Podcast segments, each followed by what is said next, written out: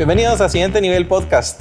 ¿Quiénes somos? Pues somos un grupo de pecadores, perdonados, imperfectos, inexpertos, buscando agradar al Señor a través de la obediencia y la práctica de la palabra. Y eso es lo que hacemos acá, tener charlas este, alrededor de ciertos pasajes de la palabra, cómo nos hablan a nosotros, cómo sabemos que serán de bendición para las personas que nos escuchan y pues a ti que nos estás escuchando, muchísimas gracias por estar con nosotros. Eh, ya han habido bastantes sesiones de podcast y hoy, por primera vez, habíamos tenido sesiones de podcast. Eh, habíamos tenido sesiones de podcast virtuales, así empezó el podcast realmente, empezó virtual eh, luego, pues ya las cosas volvieron un poquito más a la normalidad y empezamos a grabar en este precioso escenario que ustedes pueden ver acá, los que nos están viendo en nuestro video de YouTube. Para los que nos están escuchando, pues les describo, es un escenario muy bonito, luces, cámaras, eh, pero hoy, hoy precisamente tenemos nuestro primer podcast híbrido. Eh, tenemos también a Natán acá de forma remota, pero tengo aquí en el set a, Eric y es un privilegio poder estar con, con ellos dos. Ya hemos compartido bastantes podcasts, pero años de amistad y de conocernos muchísimos más. Entonces les agradezco mucho por estar acá. Así que, así como le doy la bienvenida a nuestros escuchas, le doy la bienvenida a ustedes eh, por, por, acompañarme, por meterse a este, a, a, este rollo, digo yo, porque también a veces uno sería como más fácil, ¿verdad? Ignorar ciertas ciertas partes, pero cuando uno se acerca a la palabra y deja que le confronte a uno, también uno sale bendecido. Entonces, gracias por aceptar el reto, definitivamente. Entonces, Eric, te doy la bienvenida. ¿Cómo estás? ¿Qué tal está todo? Eh, bien, bien, gracias. Eh, y pues, tal como lo decía Avi, años de amistad. Y eso sin duda alguna es parte de las bendiciones del Señor y que hoy nos permite entonces aceptar el reto juntos y poder estar acá leyendo la palabra, meditándola y buscando que sea de bendición para tu vida, que la puedas llevar a la práctica, que la puedas compartir con otros también, eh, que puedas compartir el link, de, ya sea de YouTube o de cualquiera de los streamers que estés escuchando. Y, pues para mí es un privilegio y un reto y como lo hablábamos también al inicio orando, eh, una responsabilidad muy grande delante del Señor también. Gracias, Eric. Ahora, Natán, desde ya de la virtualidad de tu, de tu oficina, ¿nos podrías comentar cómo estás? ¿Qué tal, qué tal está todo? Bien, gracias a Dios, contento, muy feliz de poder participar con ustedes otra vez, ah, con mi corazón presente ya en donde ustedes están, pero pues por diferentes circunstancias estamos acá listos para pues pasar un buen rato hablando acerca de la palabra, una alegría y una bendición poder pues compartir con ustedes otra vez este espacio siempre me emociona mucho cuando podemos hacerlo y creo que hoy no es la excepción, ¿verdad? Hoy va a ser un buen día de conversación y un buen día donde la palabra seguramente nos va a confrontar también. Sí, es cierto. Y creo que uh, el, el cuando dice Natán pasar un buen rato, es que pasar un buen rato siempre uno lo pasa con la Biblia, ¿verdad?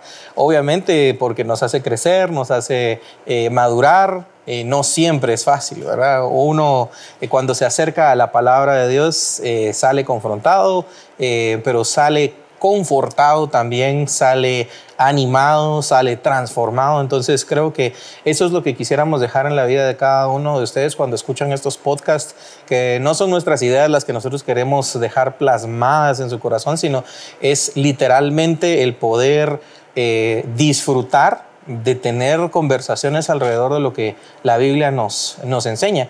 Que creo que eso es un, es un reto en el mundo en el que vivimos porque eh, creo que la tecnología de alguna forma nos ha vuelto excelentes receptores de información, pero como que no somos muy em, eh, hábiles en procesar esa información, filtrar esa información. Y, poder decir, no, esto sí me conviene, esto no me conviene, eh, poder, no sé, de alguna forma tener un criterio propio. Creo que también la tecnología se ha vuelto tan popular en este tiempo por eso, ¿verdad? Eh, ¿Y cuál creen ustedes que es la plataforma más popular ahorita de, de, redes sociales? Eric, ¿cuál, ¿cuál, crees que es la más popular? No sé, me imagino que podría ser TikTok. No es que la utilicen y la tengo instalada, pero creo que, que ha de ser la más, la más consumida. ¿Te atreverías, Erika, que revisemos tu teléfono a ver si lo tienes instalado? Dale. Dale eh, Natán, ¿cuál es, ¿cuál es la otra, otra plataforma que crees que ahorita nos, nos, digamos que, aparte de TikTok, cuál sería la número dos? Quizás Instagram, pero creo que depende mucho de la edad, porque Twitter también tiene mucha fuerza, pero no en la gente muy joven. Mm. Los chavorrucos tienen, tienen el acceso a Twitter o, por lo menos yo mi información de donde, donde voy a buscar algunas fuentes de información rápida es, es Twitter. Entonces, tal vez pensaría que la segunda sería Instagram y después está Twitter. ¿Y qué crees que hace tan popular TikTok? Porque ciertamente TikTok ahorita es la plataforma que es boom. Ah, la facilidad de, de, consumir el contenido allí porque es rápido, no dura mucho tiempo, este, no sé, hoy en día como que tampoco estamos como que para estar pasando mucho tiempo enfrente de algún, de, un video, por ejemplo, eh, a mí me llama mucho la atención los tutoriales de TikTok. Un minuto y en un minuto te enseñan a hacer todo. Mientras que buscas un tutorial de algo en YouTube y pasas, qué sé yo, 10 minutos viendo lo mismo, la persona explicando la misma idea un montón de veces. Mientras que en TikTok eh, el contenido es muy rápido, es, lo tenés muy a la mano. Entonces, creo que tiene que ver con, la forma en la que la gente está viviendo hoy día, en donde ya no queremos perder mucho tiempo para... Pero tiene un riesgo porque a veces en TikTok miras algo y es así como que te lo venden como que esa es la información que es. A mí me da risa, no sé si ustedes han visto, o en Reels también de, de Instagram, pero pero como, como los TikToks estos de pruebas psicológicas o cosas así, va, y que dan hechos y que la gente cree que lo que les están diciendo es así como que... Ya los diagnosticaron casi. Ah, exacto, pero no todo lo que ves en esa información rápida es cierta, ¿verdad? No todo lo que te están diciendo en ese contenido que puedes consumir bien rápido es, es de verdad o es verdadero. Sí, eh, me llama muchísimo la atención eso precisamente y hablábamos de consumir información porque creo que somos muy, muy buenos para eso, pero para filtrarla no tanto, siento yo, ¿verdad? Porque lo que dice Natán es cierto. Eh, el hecho de que ah, los, el concepto de los videos son tan cortos y como que me hace sentir que, que hice más en, más en menos tiempo, ¿verdad? Pero, pero, pero cuántas horas pasa la gente scrolleando videíto tras videíto tras videíto. O sea, decir que te volvió más optimizado que YouTube, ¿podrías decirnos que te volvió más optimizado que YouTube? No, de hecho es interesante utilizar eh, el término eh, que mencionaba Natán, ¿no? de que no queremos perder mucho tiempo, pero lo terminamos perdiendo en la red. Eh, entonces, no, no, no lo hemos alcanzado, que de hecho interesantemente, ese, esa es la meta de, de, las redes sociales o de las aplicaciones. Dependiendo del giro de negocio, la meta de ellos es que te mantengas lo más enganchado a, a, la aplicación, ¿no? Entonces, cada una tiene un algoritmo diferente eh, con la meta esencial de mantenerte conectado.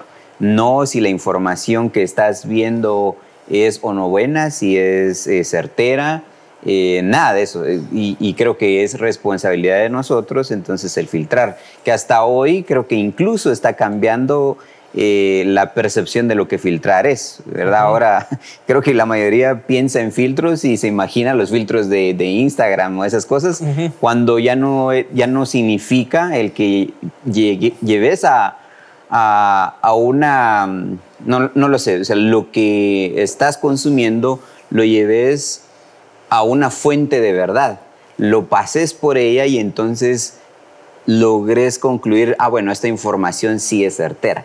Ese acto fue entonces un filtrado, no fue ponerte algo en, en, la cara, la cara ¿no? y, cambiar tu, forma, no, no, lo sé. Pero o sea, si te das cuenta hasta dónde nos está llevando la, tecnología eh, y la información, ¿no? porque creo que la tecnología es buena. Los filtros. y los filtros, ¿no? y la información es eso, es solo información. Pero no sabemos si es buena o es mala. Definitivamente hay casos bien claros en donde la información puede ser mala.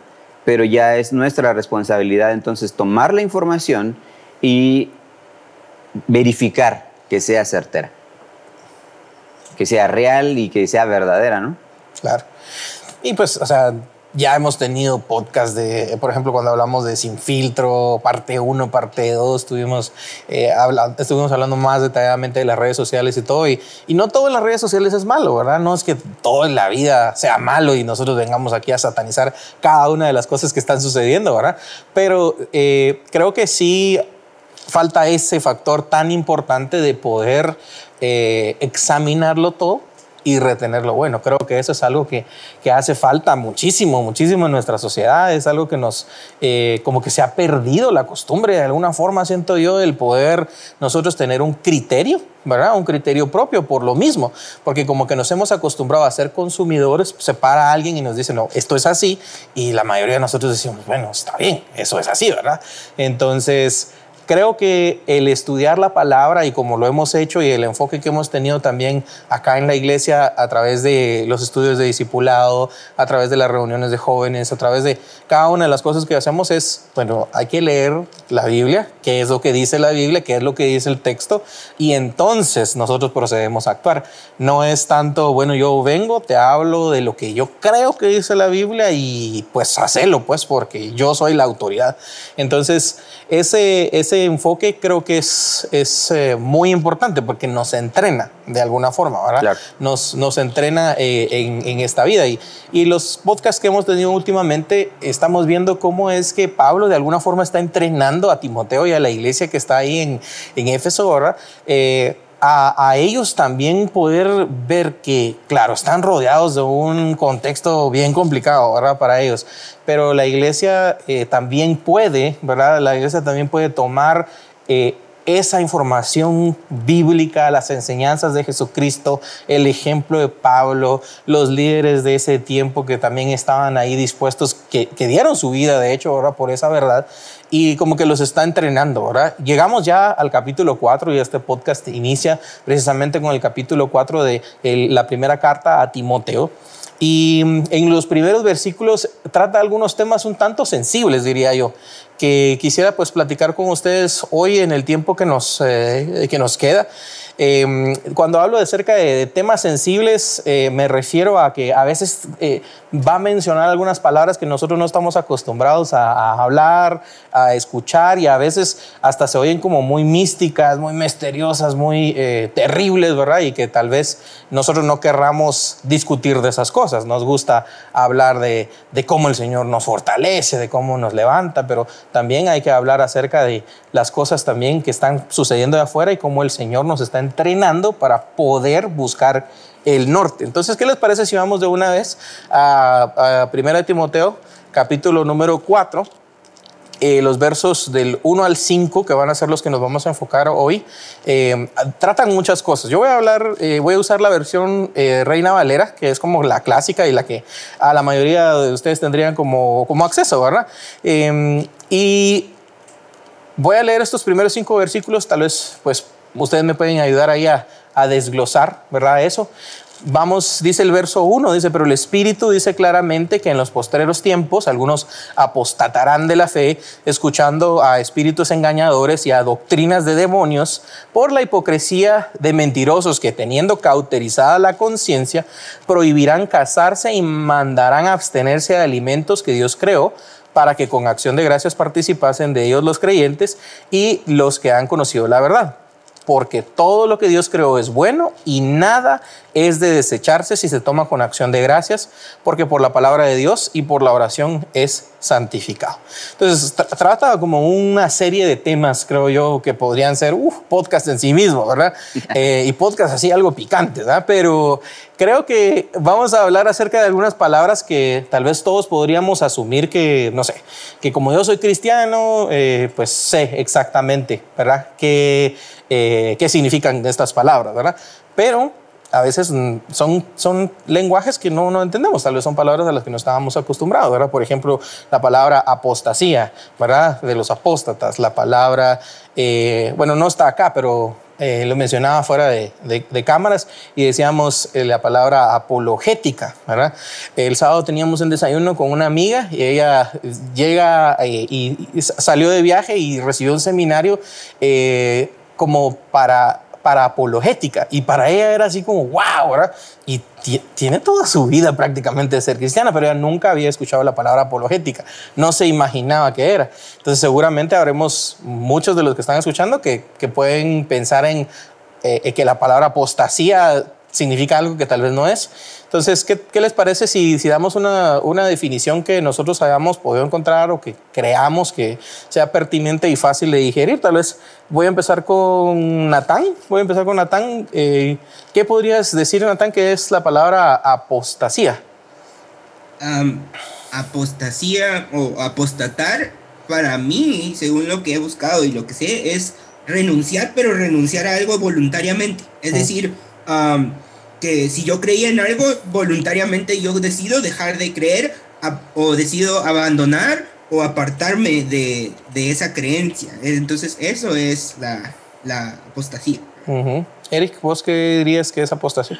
Eh, sí, coincido con, con, lo que dice Natán. Eh, interesantemente, entonces, creo que ahí es donde cobra un poquito de sentido el por qué enriquecer nuestra lectura con otras versiones, eh, ¿verdad? Para que por ahí se aclaren algunos términos. Eh, que de hecho entonces teníamos acá de forma paralela la versión de Dios habla hoy, que específicamente dice em, para los primeros dos versos, ¿no? Dice, pero el Espíritu dice claramente que en los últimos tiempos algunos renegarán de la fe. Allí está exponiendo prácticamente como ese paralelismo ¿no? de lo que significa entonces apostatar, y es renegar la, la fe creo que ya con estas dos definiciones tenemos una claridad, ¿verdad? Eh, de, de, lo que es la palabra apostasía. Otras versiones, consultar otras versiones nos puede ayudar a entenderlo un poquito mejor. Gracias por la referencia de la versión Dios habla hoy. Y sí, ¿verdad? Esta es una, es una, una advertencia que está recibiendo Pablo. ¿Verdad? Eh, que recibe del Espíritu Santo, no sabemos si es que él está citando una profecía que, que, ya se había dicho, si es que de repente por revelación del Espíritu Santo él viene y está hablándole a la iglesia, ¿verdad? Eh, lo que sí es cierto es que hasta a nosotros nos sirve esa, esa advertencia porque vamos a hacer un pequeño análisis de las advertencias que le está haciendo Pablo a Timoteo y no son tan diferentes a las advertencias que necesitamos hoy mismo, ¿verdad? Entonces, en el versículo 1, por ejemplo, ¿verdad? Dice, pero el Espíritu dice claramente que en los postreros tiempos algunos apostatarán de la fe, escuchando espíritus engañadores y a doctrinas de, demonios, ¿verdad? Entonces, eh, la, apostasía eh, es eso, ¿verdad? Es, es, digámoslo, poniéndolo en términos simples, como alejarse de las verdades claves de la Biblia y caer en estas enseñanzas que, que podrían ser herejías, digamos, llamadas herejías. Em, también hay otra clasificación de la apostasía que podría ser, por ejemplo, una renuncia completamente a la fe, a la fe cristiana. Eh, creo que acá Pablo está adelantándose y, les da esa, eh, como esa advertencia y nos las da a nosotros, ¿verdad? Estamos hablando de una advertencia que sucedió hace casi dos mil años, ¿verdad? Y que todavía hoy a nosotros nos, eh, nos está sirviendo. ¿verdad? Entonces habla de engaño, habla de falsos, eh, falsas doctrinas, ¿verdad? Em, me, me, me, parece curioso, ¿verdad? Porque las falsas doctrinas uno pensará como que son nuevas, ¿verdad? Tal vez uno sentirá que como que son nuevas, así como, alarán, qué montón de falsas doctrinas han estado saliendo. Pero pero no es, no es eso. ¿Qué creen ustedes? ¿Será que hay más falsas doctrinas ahorita? ¿O será que solo porque la tecnología tal vez nos ha ayudado a enterarnos de muchas más cosas, tal vez estamos como más conscientes? ¿Qué pensarías vos, Eric? Sí, yo creo que eh, porque ahora tenemos ah, acceso simultáneo a, más información, entonces ahora pensamos eso, ¿no? Que hay más eh, como ese tipo de o diferentes religiones, ¿no? Que partieron en algún momento del cristianismo y se empezaron a, hacer miles de, versiones. Y creo que, definitivamente está marcada esa diferencia. En aquel entonces, obviamente, no existía esa facilidad, ¿no? De, que dijeran, no sé, en tal lugar eh, piensan de este modo y están teniendo este tipo de prácticas. No, no existía. Y, creo que, que, sí, o sea, debería de haber una relación directa en cuanto a población para decir estamos iguales. ¿Cómo, ¿Cómo, estará la, la, relación de falsas doctrinas, Natán, con, con, las de antes? ¿Crees que habrán muchísimas más ahora? Eh, ¿O crees? Porque, o sea, Pablo les está advirtiendo eh, tal vez en un, en un contexto, obviamente, de los que ellos están viviendo, pero para nosotros todavía es relevante. ¿Qué pensás, Nathan? Creo que no es algo que haya cambiado. Entonces, uh, la oposición a la verdad siempre va a existir. Lo, lo, que tal vez ha cambiado es la forma en la que las falsas doctrinas se, se esparcen, ¿verdad? Pero, pero de que las falsas doctrinas han estado presentes, han estado presentes desde el principio, ¿verdad? Por eso hay otros versos como en Hechos 20, donde Pablo también les advierte a los hermanos que tengan cuidado de esto, ¿verdad? De hecho, al ver las cartas de Pablo, vemos que Pablo es un constante recordatorio que les está haciendo así como tengan cuidado porque esto está pasando. No solo era la gente que estaba aquí en Éfeso, sino al ver el contexto de, de donde la iglesia estaba creciendo, las influencias de la cultura y todo. Entonces, creo que no es algo exclusivo de la... Y tal vez no, no es así como proporcional, no sabría decirte un número, pero de que las, de que las, las las falsas doctrinas o las falsas enseñanzas existen, existen, ¿verdad? Solo pienso que ahora, pues tal vez antes era como muy oral la, la cuestión, ¿verdad? Muy de, de, transmisión de uno a uno, ¿verdad? Yo iba, yo te contaba, yo te decía y así escuchando de esa manera, ¿verdad? Pero ahora podemos ah, tener acceso a una falsa doctrina leyendo, a través de un meme, a través de... Los medios han cambiado, pero las falsas doctrinas siguen estando presentes. A través de un clip, de un video sacado de contexto también, ¿verdad? O sea, incluso tal vez la persona que grabó el video no tiene ni siquiera la intención, ¿verdad? De, de sentar una doctrina errónea, pero pues a alguien le gustó la frase y la empieza a distribuir como que, ¿verdad? Y, y la gente lo postea en sus estados y así como, amén, y todo, amén. Los grupos de WhatsApp, los mandan a veces los memes y cada uno le toca estar en cada grupo de WhatsApp, ¿verdad? Y las los doncitos o las doñitas, ¿verdad? Mandando ahí sus, sus videos de reflexión y toda la gente diciendo amén y a veces lo que está transmitiendo realmente nada que ver. Entonces, esa, esas doctrinas, incluso, ¿verdad? Siento que, que, que, en el Nuevo Testamento vemos a Pablo en, en, varias cartas como recordándole a la gente, porque seguro era algo eh, que, que de plano estaba pegando en ese momento bien fuerte, ¿verdad? Me recuerdo incluso de Jesucristo en su mismo tiempo, viene y le pregunta en, en, en Mateo 16, ¿verdad? A la gente así como a sus mismos discípulos, y ustedes y la gente que dice que soy. Y, y, habían salido como ya diferentes ideas. Ah, unos dicen que eres Elías y otros dicen que eres tal. Y ustedes que dicen que soy. Creo que ahora nos toca preguntarnos a nosotros mismos, ¿verdad? O sea, nosotros ya con la revelación de la palabra y con lo que hemos escuchado, pues, ¿quién decimos que es el Señor? Y eso debe estar alineado a la palabra, ¿verdad? Claro. Y eso creo que es, que es algo muy, muy, muy importante. Eh, otro, otro concepto ahí interesante que maneja, ¿verdad? Es que dice, escuchando espíritus engañadores y a doctrinas de demonios. ¿Qué entienden ustedes por, por espíritus engañadores y doctrinas de demonios? Eh, puede ser en este contexto, por supuesto, y también en nuestro contexto actual. Eric. Sí, eh, yo creo que algo de lo que platicábamos ¿no? En, respecto a, cómo desarrollar el tema, eh, era recordar un poquito el tema del contexto cultural que había, ¿no? Y recordemos que eh, Pablo menciona en Hechos eh, la, eh, como la cultura que tenía el pueblo de, de Éfeso acá y hablaba mucho acerca de, de la práctica de la hechicería. recordemos también ese, ese tipo de idolatría que había con, con Artemisa. Entonces, de una u otra forma estamos hablando de una iglesia que tiene miembros que crecieron en esa cultura. Y definitivamente entonces tiene que haber por allí una concepción de las cosas en, en cierto modo, no sé, sesgado por, por ese eh, crecimiento en esa cultura. Entonces creo que por allí, si hablamos de ese entonces, algunos de los enfoques que tiene Pablo eh, tal vez está yendo por allí, ¿no? Y, claro, creo que algo que concluimos es que definitivamente aquellas eh, ideas que se tengan, primeramente que nacen de nosotros sin utilizar la palabra como fundamento, que no buscan agradar al Señor, estas definitivamente ya podemos decir que son demoníacas. ¿verdad? No tendría que haber alguna manifestación como tal, eh, no sé, sobrenatural, ¿verdad? Uh -huh. Mística para decir, no, eso, eso es de, del diablo.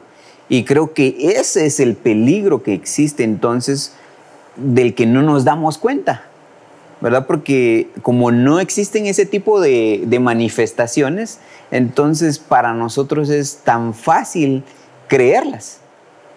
Y, creo que entonces ahí es en donde sigue siendo pertinente el mensaje de Pablo, tanto allí como hoy para nosotros. Natán, igual, ¿verdad? Siempre la misma, hablando de ese, de, ese engaño, ¿verdad? Espíritus engañadores y doctrinas de demonios. ¿Cuál, cuál sería tu perspectiva de eso?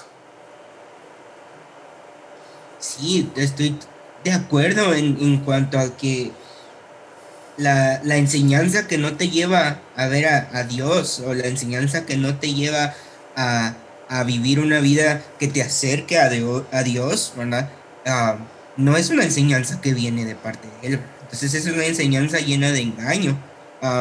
y, me llamaba la atención lo que Eric decía, ¿verdad? En cuanto a, a, que muchas veces por eso es la razón que no nos damos cuenta de que nuestras propias creencias a veces no están bien porque estamos como que esperando ver como manifestaciones místicas de, de cosas, ¿verdad? Es que si yo veo, llego a ver esto es porque esto está mal, pero en realidad si hay algo que yo estoy escuchando, si hay algo de lo que yo estoy siendo partícipe que no me ayuda a ver a Cristo, que no me acerca a Cristo, no es una enseñanza que sea, que venga del Señor, ¿verdad? Algo que a mí me llama la, atención, ¿verdad? Es que la mayoría de estas enseñanzas que no te atraen a Cristo parece que son enseñanzas que te van a dar conocimiento y que te llenan de mucho conocimiento, pero en realidad son enseñanzas que al final de cuentas te dejan ignorante porque no aprendes de Jesús, ¿verdad? Entonces te desviaron completamente de la verdad y no, no, no fijaste tus ojos en, en, en quien deberías, ¿verdad? Entonces no son enseñanzas que pueden ser enseñanzas que intelectualmente se miran buenas, ¿verdad? O se oyen, se oyen de una forma agradable, pero, pero al final de cuentas, ¿verdad? Si es algo que, que no, me, no me apunta a Cristo, entonces es una enseñanza que me va a dejar siendo un ignorante porque no estoy aprendiendo lo que en realidad yo debería de aprender. Totalmente.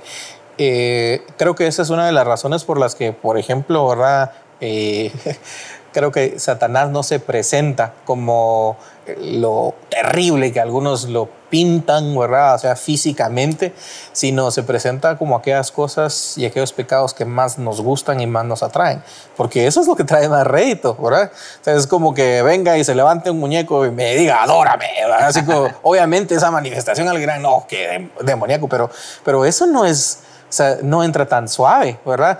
Entra más suave, mucho más eh, un pensamiento que me halaga, ¿verdad? Que llena mi ego, que me hace sentir un gigante, ¿verdad? Este, y, y eso como que de alguna forma se va metiendo suave en lo que yo voy conociendo y sintiendo y, eso voy replicando y eso ando predicando, digamos, ¿verdad? Y hay que tener cuidado con eso porque obviamente, como lo que, lo hablaba, lo que hablábamos, ¿verdad? Si, si esto, esta doctrina, si esto que yo estoy recibiendo no me ayuda a ver con claridad a Cristo, entonces creo que esta sí es, un, es una alerta, ¿verdad? Hay un meme de don Ramón que dice, y está la calavera, ese peligro. Yo no he visto el episodio, pero no sé si ustedes lo, han visto. ¿Sí has visto el meme, Natán? El meme que dice sí. Pero el episodio no. El episodio no, no creo tampoco. Yo nunca lo he visto. No sé si está en el contexto correcto, ¿no? Pero como uno aprende de memes también. Entonces, sí, o sea, de verdad, si algo no te está llevando a ver a Cristo, definitivamente no es una, una doctrina del Señor, ¿verdad? Y, y no necesitas esperar tener una manifestación sobrenatural ahí, que algo se levante y te diga que lo adores para pensar que es una doctrina demoníaca. Simplemente es esa influencia de Satanás definitivamente que se ha metido tan sutilmente eh, entre nuestras iglesias, en nuestras redes sociales. Y digo en nuestras redes sociales porque pues personas que, que van a la iglesia, que tal vez han ido a iglesias desde pequeñas, subiendo imágenes, subiendo este, frases, subiendo videos que como que exaltan su ego más allá de exaltar al Señor, ¿verdad? Eh, o poniendo un versículo y mostrándose ahí en un su traje todo extraño, ¿verdad? Y así como, solo porque quiero que alguien me vea, pero, pero como que solapadamente, o sea, voy metiendo un versículo como para que balancee, ¿verdad? O sea, realmente son algunas prácticas que yo no termino de entender, pero, pero son alertas, pues son definitivamente alertas que, que está pasando. Y estas, habían personas que de las que está advirtiendo Pablo, ¿verdad? Que, que iban a dejarse influenciar, ¿verdad? Que iban a dejarse influenciar y el verso 2 pues las, eh, las resume, ¿verdad? Dice, por la hipocresía de mentirosos que teniendo cauterizada la conciencia prohibirán casarse, mandarán a abstenerse de alimentos que Dios creó, para que con acción de gracias participasen todos de ellos, los creyentes y los que han conocido la verdad. Entonces, antes de pasar a este verso 2 y hablar de estas personas que, que, son los que están dejándose engañar y engañando a otros, no sé si algún, algún comentario o algo que, que, ustedes quieran agregar de, de los temas que, que acabamos de ver. Natán. no, yo creo que la palabra aquí es bien clara y, y el, me llama la atención porque Pablo es como muy enfático en, en recordarle esto a, a, a, Timoteo, ¿verdad? Porque ya le había hablado de las falsas enseñanzas en el primer capítulo, ¿verdad? Y aquí se lo vuelve a recordar porque creo que, que es algo que a veces podemos pasar muy, por alto, ¿verdad? y como las falsas enseñanzas se esconden debajo de, de muchas cosas que parecen buenas. Verdad que parecen buenas. Yo tengo mucho problema con estos automotivadores que son cristianos, ¿verdad? Y que hablan de muchas de estas cosas porque a veces no está basado en la palabra. algo que, que alguien del discipulado de mis papás dijo que me llamó mucho la atención, ¿verdad?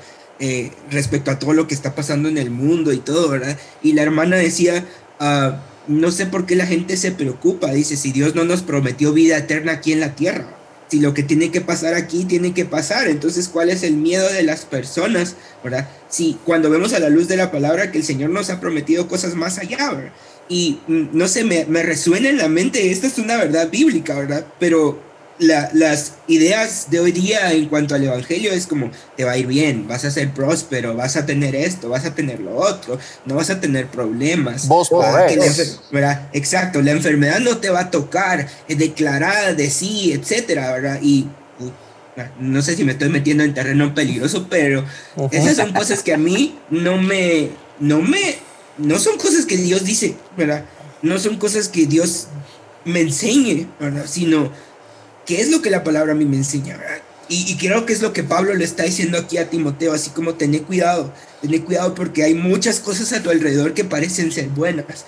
Y antes de entrar a, los siguientes versos, a mí me llama la atención porque estas ideas de estas personas que se van a, mm, se van a mencionar, perdón, eh, son ideas que parecían que estaban llevándoles a una mejor espiritualidad, que estaban invitando a los hermanos de la iglesia a vivir una vida más santa, más íntegra, mejor, ¿verdad? Pero no era lo que Jesús había mandado, no era vivir una vida conforme a lo que Jesús ah, modeló. Entonces, mm, sí me llama mucho la atención la razón por la que Pablo le vuelve a recordar a, Timoteo, así como cuidado, tener cuidado y creo que es un buen recordatorio para nosotros el tener cuidado, incluso nosotros que enseñamos, ¿verdad? Tener cuidado muchas veces de lo que estamos diciendo, que sea algo que esté basado en la palabra y no en nuestra mera interpretación de, de, de lo que pensamos que la Biblia dice.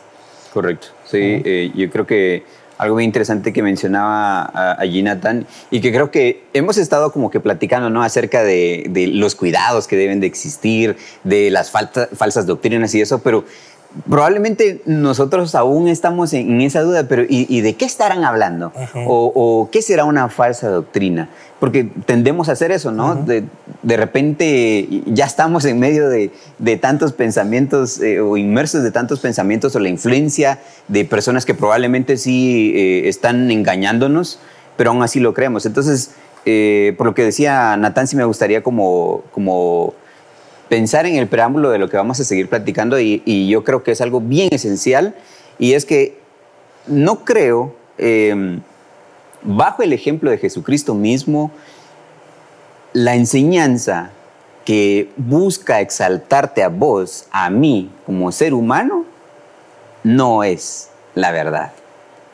Porque Jesucristo mismo no se exaltó a sí mismo, dice la misma palabra. ¿Sí?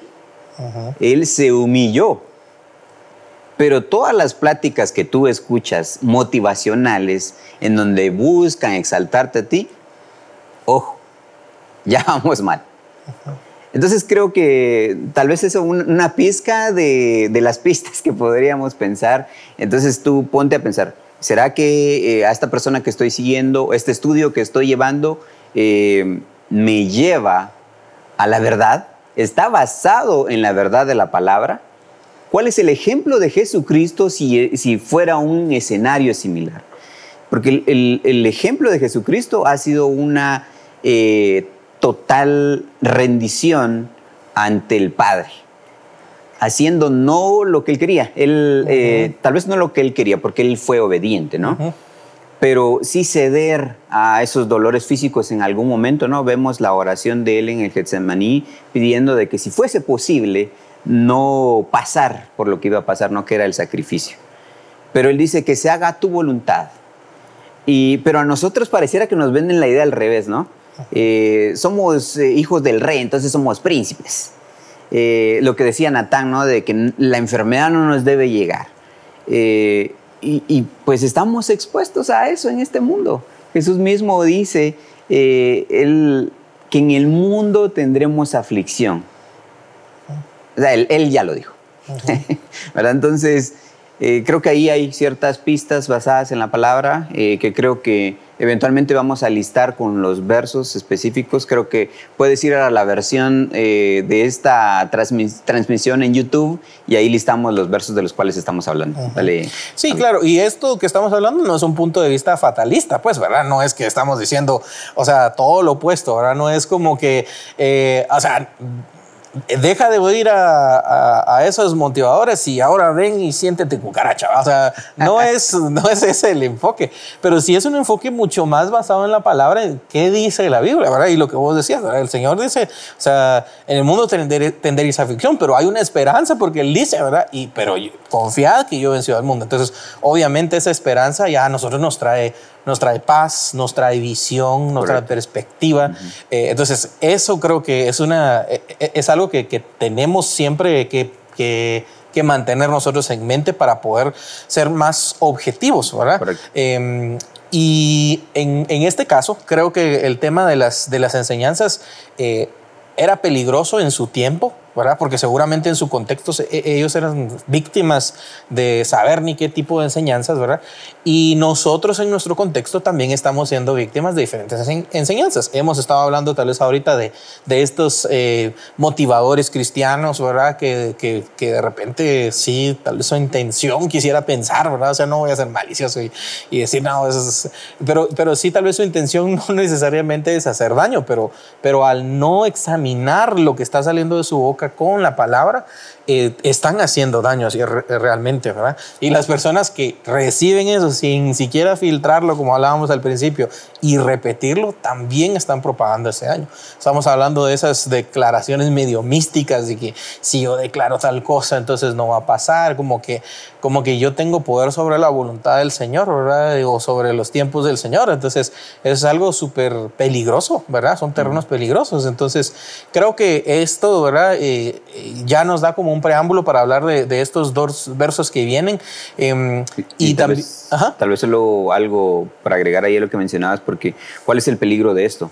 Em, y es que si te das cuenta, eh, menciona cómo algunos van a renunciar a su fe, ¿no? Eh, y, por qué? Porque si estamos rodeados de este tipo de pensamientos, eh, vamos a, ir puntualmente al tema de, la salud, de, las enfermedades. ¿Qué pasa cuando yo oro, ayuno y etcétera para que eh, Dios sane a X persona y, resulta que, no procede de la forma en la que yo estoy orando, ¿no? Que estoy orando por sanidad y no sucede. ¿Qué pasa? Existe el peligro entonces que tú probablemente renuncies a Cristo porque Dios no hizo lo que le pediste. Pero cuando vamos más, nos acercamos más a la palabra, conocemos que la voluntad del Señor es perfecta y, cómo ésta se ejecuta en nuestras vidas tiene una razón de ser.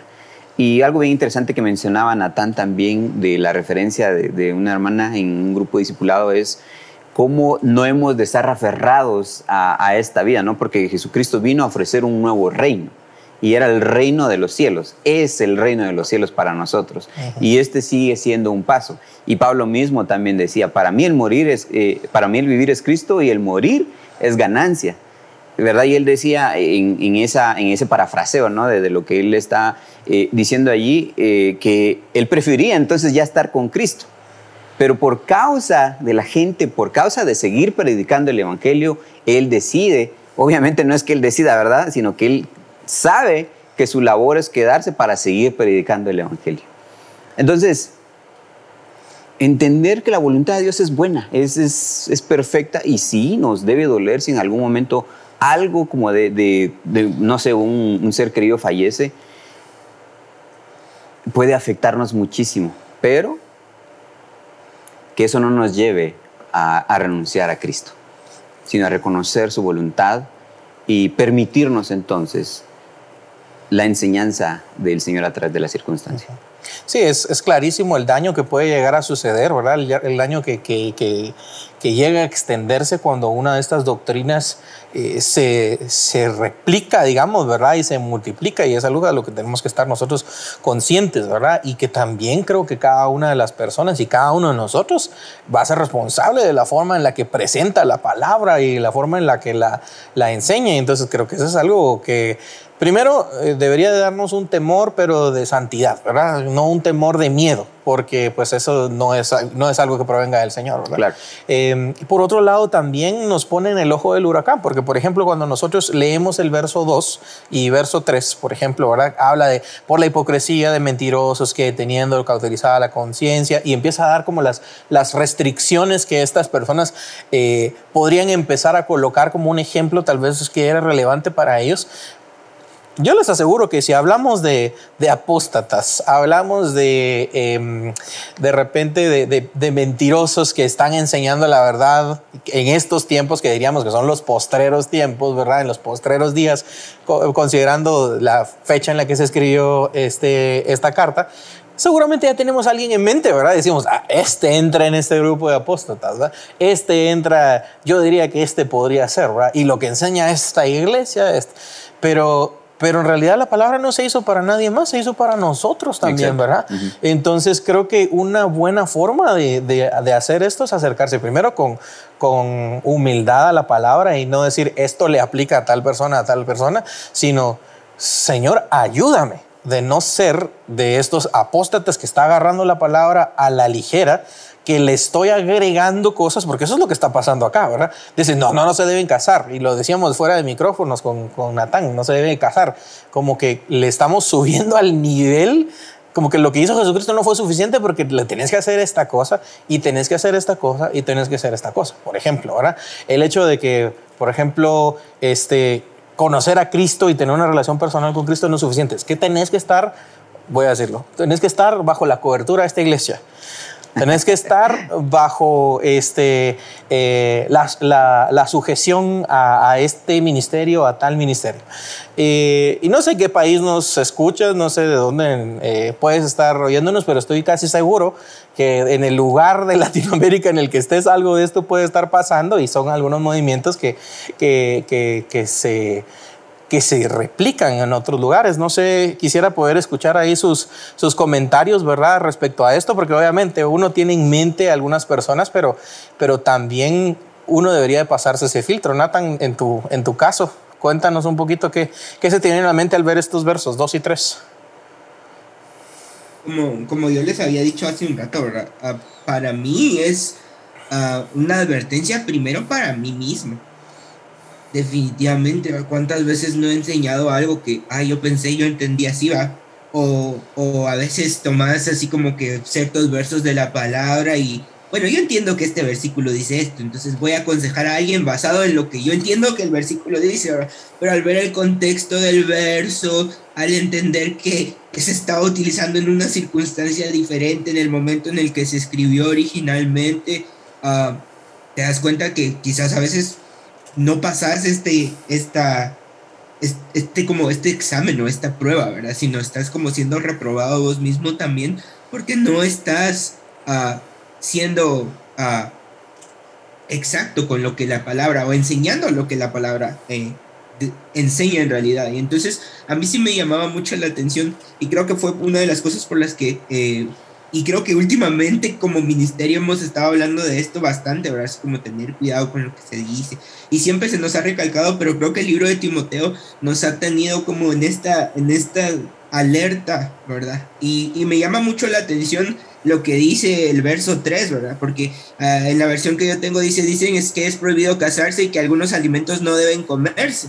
Entonces, estos, estos estaban enseñando cosas o, las ideas, según lo que yo pude investigar también, que, que, se estaban moviendo en ese momento era que había que hacer mucho más, ¿verdad? Que, que, que, correspondía, ¿verdad? Que la salvación no estaba en Cristo, sino la salvación estaba basada en lo que yo podía hacer. Entonces, para yo ser más salvo, para ser más santo, entonces no tenía que comer esto. Para yo ser más salvo, tenía que, abstenerme de, poder contraer matrimonio, porque de esa manera iba yo a alcanzar la verdadera santidad o la verdadera espiritualidad. Y, y otra vez nos pone a la luz, ¿verdad? Qué peligroso es ponerte en el primer lugar, el poner tu vida en el centro. Y cuántas veces nosotros mismos no nos hemos dado enseñanzas a nosotros mismos, ¿verdad? O nos hemos convencido al interpretar un verso en la palabra en que debe vivirse de cierta manera, ah, porque no hemos entendido que no se trata de nosotros, ¿verdad? Sino se trata de lo que Jesucristo hace en nosotros, la obra redentora de Jesucristo en nuestra vida. ¿Qué podían hacer estas personas para poder ganar más salvación? ¿O qué podían hacer estas personas para, para ser más santos? No podían hacer nada porque Jesucristo ya había hecho todo. Y entonces, ¿de qué servía que no comieran algo? ¿De qué servía? Y porque si ustedes leen todo el versículo, o el capítulo 4, ¿verdad? Como que la idea de esta gente tenía que ver mucho con el cuerpo, ¿verdad? Eh, el ejercitarse, el cuidar el cuerpo, el conocimiento, pero no era una cuestión que tuviera que ver con Jesús. Entonces, sí me llama mucho la atención eso, ¿verdad? cuando yo me pongo a mí en el primer lugar, yo ya estoy siendo parte de esas enseñanzas, uh, ¿verdad? Que causan confusión. Cuando yo enseño basado en lo que yo siento, cuando yo. Y eso es bien difícil porque siempre nuestras emociones están ligadas a, a lo que nosotros hablamos, siempre nos nos vamos a ver un poco mezclados ahí, ¿verdad? Y definitivamente el Espíritu Santo tiene que seguir haciendo una obra en nosotros, pero ahí está la clave, no se trata de nosotros. El mensaje que, que Pablo le recuerda a Timoteo es, es Cristo, es Jesucristo. Mm. Ah, y por eso dice, pero Dios creó los alimentos, los que son creyentes y conocen la verdad saben que pueden comerlos, dando gracias a Dios. Era más allá de, de lo que la gente ni siquiera se trataba de eso. Dios ha proporcionado las cosas para el ser humano y venían estos y diciendo no tienen que consumirlos o no tienen que hacer esto porque eso es lo que en realidad los va a volver a mejores. Y, y, no era eso, ¿verdad? Y, y, me pone a pensar a mí, ¿verdad? ¿Cuántas veces yo no he actuado en esa, en esa manera de pensar, tratando de ser yo el centro, tratando de condicionar a Dios, tratando de torcer la voluntad de Dios Tratando de hacer tratos con Dios muchas veces también, ¿verdad? Entonces, ah, es, es, un, es, es, un pasaje bien duro cuando te sentás y lo, y lo ves y si sos honesto con vos mismo, uh, a la luz de aquí de la palabra, ¿verdad? Es, es bien difícil uh, porque muchas veces caes en esto, en donde te das más importancia. Incluso muchas veces es así como que te, el Señor ya te hizo salvo, pero siempre estás como pensando, ¿qué más puedo hacer? Eh, el Señor ya me dio la salvación, ya me dio la vida eterna, pero ¿qué más puedo hacer yo? siempre estamos como queriéndonos meter ahí en la jugada cuando no nos corresponde nada. Jesucristo es el centro y ese debería de ser suficiente. Te dejo la palabra. No, creo que, eh, que pues toda vez apuntemos eh, a, es la, mirada a Cristo, vamos bien. ¿no? Y, de hecho, eh, me, me, parecía interesante porque también creció en mí la duda de, pues, pues ¿cómo, ¿cómo, es que, que, llegan a este punto en el, en el que te dicen, no, eh, no, no, te cases para, para, ser más santo para el Señor, ¿no? Eh, cuando probablemente sea todo lo contrario, ¿no? Es decir, si puedes ser tentado de muchas maneras, ¿no?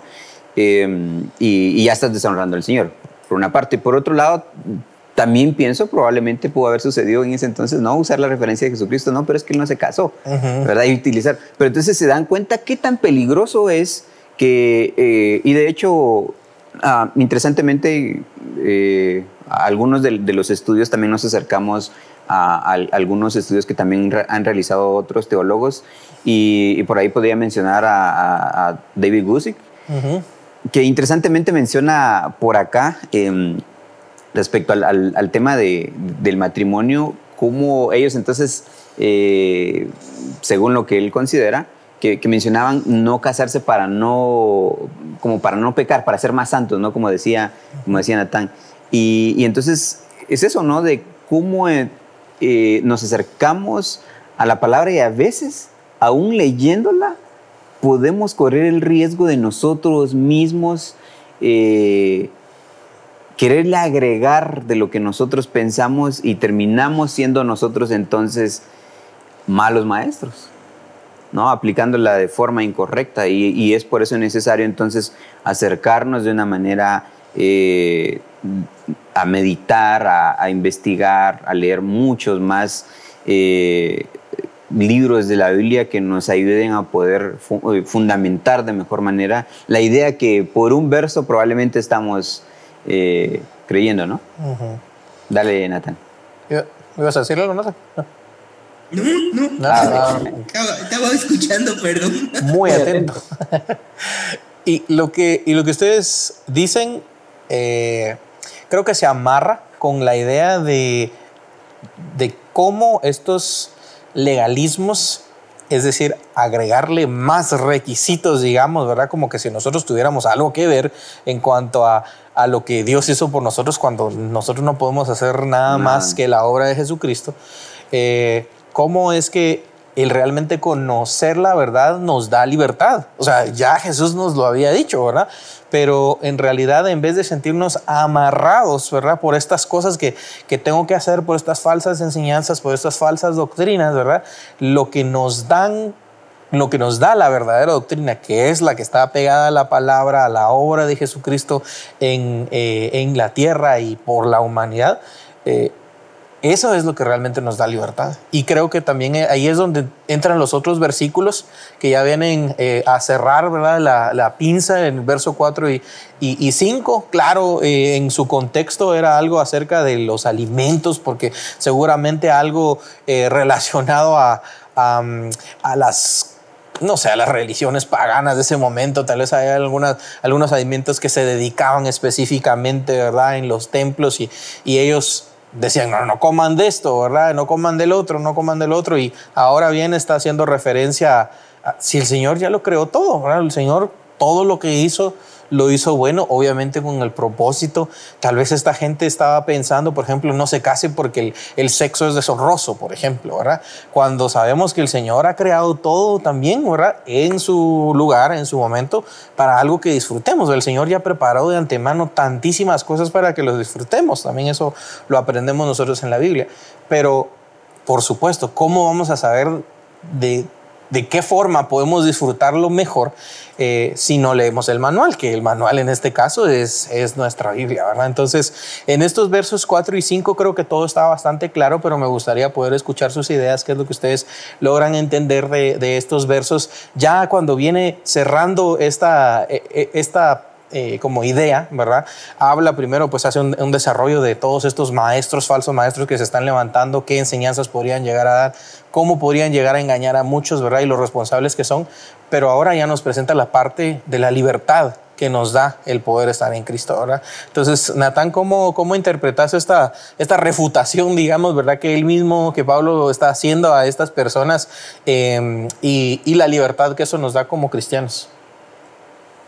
Ah, a mí me gusta la forma en la que Pablo refuta ahí como volviendo al principio, Y, dice, y Dios creó y está estableciendo la soberanía de Dios sobre cualquier ideología de cualquier persona, porque Dios fue del principio y si hay alguien después de Dios, no importa, porque Dios es lo primero y entonces Pablo está estableciendo eso. Dios creó, Dios hizo y, él estableció la, la verdad. Y me gusta, ¿verdad? Porque es, es, como una forma de entender para mí cuál es la verdadera enseñanza. Y Pablo le está diciendo como a Timoteo, es, si la enseñanza tiene esto, entonces esta enseñanza es la enseñanza que vale la pena, la demás no, ¿verdad? Dios creó los alimentos, pero los que son los creyentes conocen la verdad y saben que pueden consumirlos dando gracias a Dios, dice. Y, y me llama la atención eso, ¿verdad? Que, que la verdadera uh, enseñanza o la sana enseñanza es una enseñanza que te ayuda a ser agradecido con Dios, no es una enseñanza egoísta. ¿verdad? Mm. Me parece a mí que esta enseñanza que los eh, es que estas personas estaban queriendo dar era muy centrada en el yo, ¿verdad? En el ego, ¿verdad? Cómo yo alcanzo ese nivel, ¿verdad? Eh, y de desagradec de, no en agradecimiento a Dios, sino estaban completamente uh, buscando algo opuesto a, dar gracias, ¿verdad? Porque renegando o diciendo no, estas cosas no, es como decirle a Dios no, uh, o lo que Dios hizo no es bueno. Entonces, me parece muy interesante cómo Pablo comienza a decir, ¿verdad? Que, que si tenés la capacidad de dar gracias a Dios, esa es una buena enseñanza.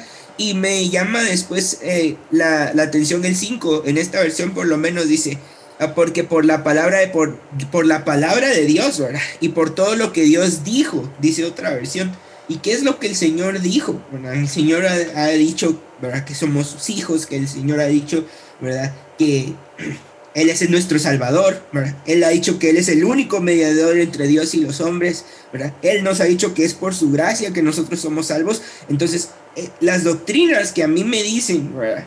Que debo vivir agradecido de Dios. O la enseñanza que a mí me enseña que yo debo vivir agradecido con Dios, que me enseña que Jesús es mi Salvador, que Él es el único mediador entre Dios y yo, que es por su gracia que yo puedo ser salvo. Entonces, para mí esa es una doctrina que, vale la pena, ¿verdad? Hebreos 12 da un listado, por ejemplo, de cómo vivir como Jesús vivió y me llama la atención, ¿verdad? Porque entonces ahí cabal Hebreos 12 comienza diciendo, habrá puesto los ojos en Jesús, el autor y consumador de la fe. Y esa es entonces la manera en la que una sana doctrina o una sana enseñanza eh, se ve. Y entonces eso es lo que yo siento que Pablo le está diciendo a, Timoteo aquí, este, está bien, esos están enseñando eso, Ya te dije que hagas con ellos en el 1, porque ya en el 1 le dijo, ¿verdad? Que les diga que se callen y que dejen de andar enseñando esas cosas.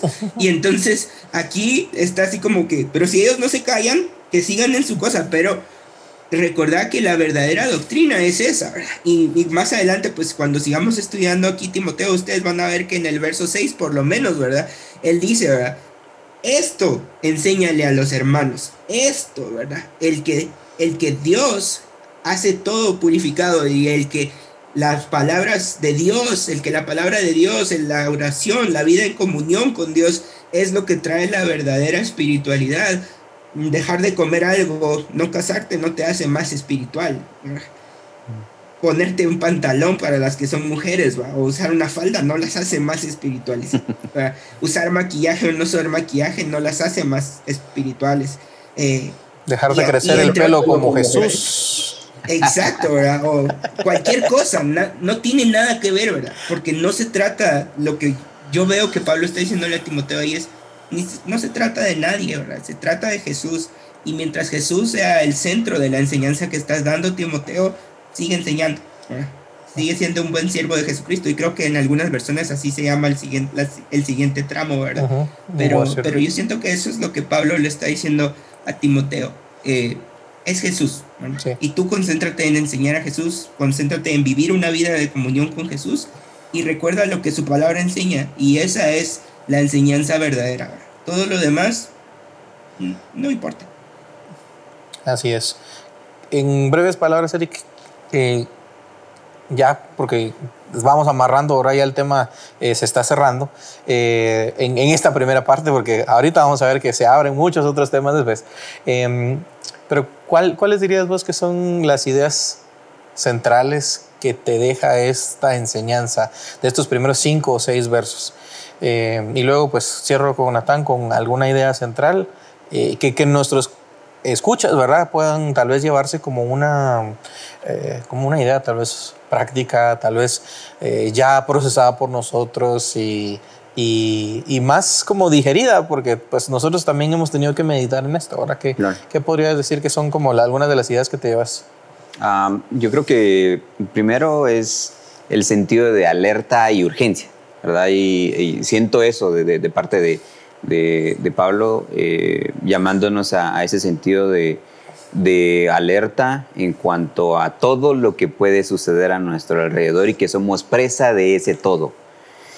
Y luego a esa conclusión a la que llega en el, en el verso 5, que creo que es algo que nosotros buscamos eh, dejar a todos los que nos escuchan y nos ven. Y es, después de que tú nos escuchas y nos ves eh, decir todo lo que decimos, no te quedes con ello, no te quedes solo con eso y decir, bueno, eh, si te gustó, pues es la verdad y si no te gustó, pues no sé, catalogarnos como que es una gran mentira sino siempre tanto, eh, bueno, creo que es parte de nuestro cierre, es que vayas a la palabra y que confirmes que lo que hemos dicho está alineado a la palabra, a la verdad de Él.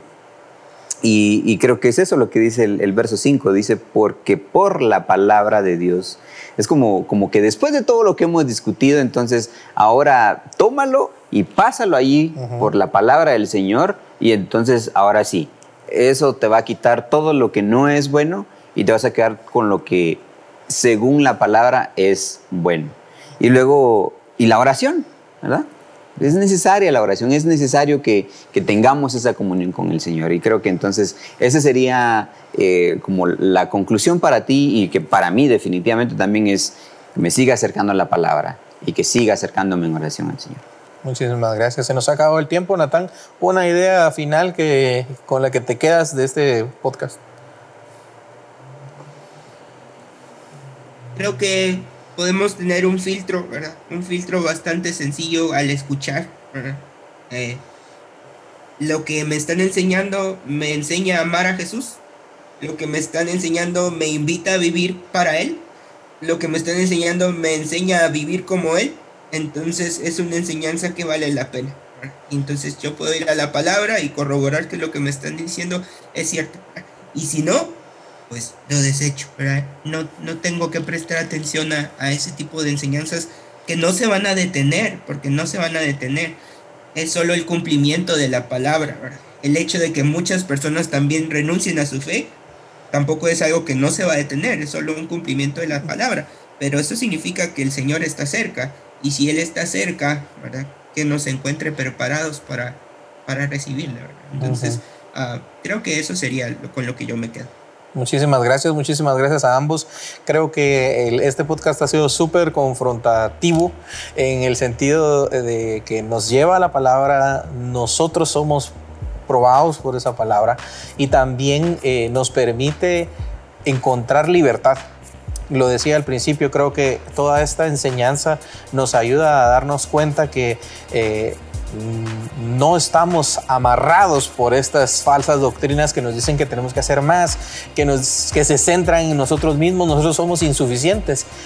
Eh, nos centra en Jesucristo. La verdadera doctrina nos centra en Jesucristo, en lo que su palabra dice, ¿verdad? Que, somos eh, nuestro propósito y ahí está la mejoría. Así que te animamos a que pues, te acuerdes siempre de someter todo lo que escuchas en este podcast, ¿verdad?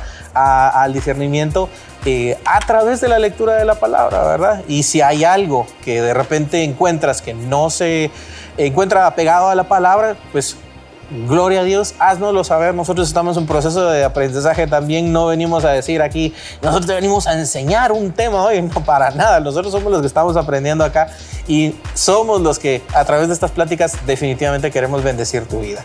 Así que, ¿cómo puedes contactarnos? Pues nos encuentras en redes sociales, siguiente nivel o siguiente nivel en Facebook, ¿verdad? Siguiente nivel 502, estamos en Instagram. Así que, pues contáctanos. Ha sido un placer estar con cada uno de ustedes y a ustedes que nos están escuchando les decimos bendiciones de Dios para sus vidas. Hasta el próximo episodio. Hasta luego. Adiós. Bye.